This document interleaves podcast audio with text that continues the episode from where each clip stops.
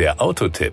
Informationen rund ums Auto. Bei seiner Markteinführung 1994 ist er der schnellste Kombi der Welt und zugleich der erste Audi, der die 250 kmh Marke knackt. Der Audi Avant RS2 begeistert seine Fangemeinde als sportliches Familienauto mit viel Platz und einem ganz besonderen Turbo-Erlebnis. Er entsteht als Kooperationsprojekt zwischen Audi und Porsche und steht in der mehr als 90-jährigen Tradition von Fremdentwicklungen durch Porsche. 1931 gründete Ferdinand Porsche sein Konstruktionsbüro in Stuttgart. Seitdem ist der Name Porsche eng mit Kundenentwicklungsprojekten verbunden. Während die Ingolstädter mit dem RS2 ihr Image verbessern und dem Konkurrenzfahrzeug BMW M3 die sportliche Stirn bieten möchten, kann das Unternehmen Porsche durch Fremdentwicklungen wie diese seine Mannschaft in wirtschaftlich schwierigen Zeiten halten. Und natürlich auch den Mythos Porsche an Audi-Käufer weitergeben. 25 Jahre nachdem der letzte RS Avant gebaut wurde, trifft Ralf Friese, Unternehmenshistoriker bei Audi,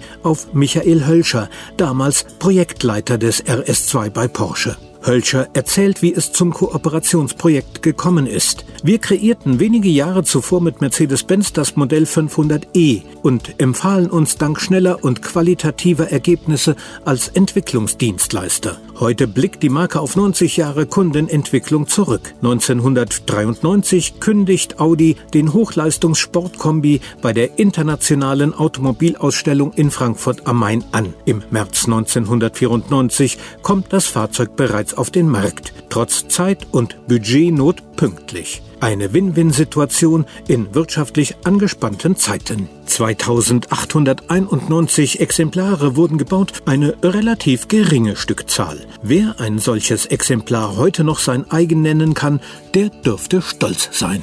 Der Kombi mit 2,2 Liter Reihen 5 Zylinder, Allradantrieb und 315 PS polarisiert vor allem durch seinen Turbolader. Der RS2 ist der erste Audi, der nicht abgeriegelt wurde, obwohl er über 250 kmh lief. Der Tacho geht bis 300 kmh, der Vortrieb findet jedoch bei 262 kmh sein Ende. In 5,4 Sekunden erreicht der Kombi die 100er Marke mit einem maximalen Drehmoment von 410 Newtonmetern.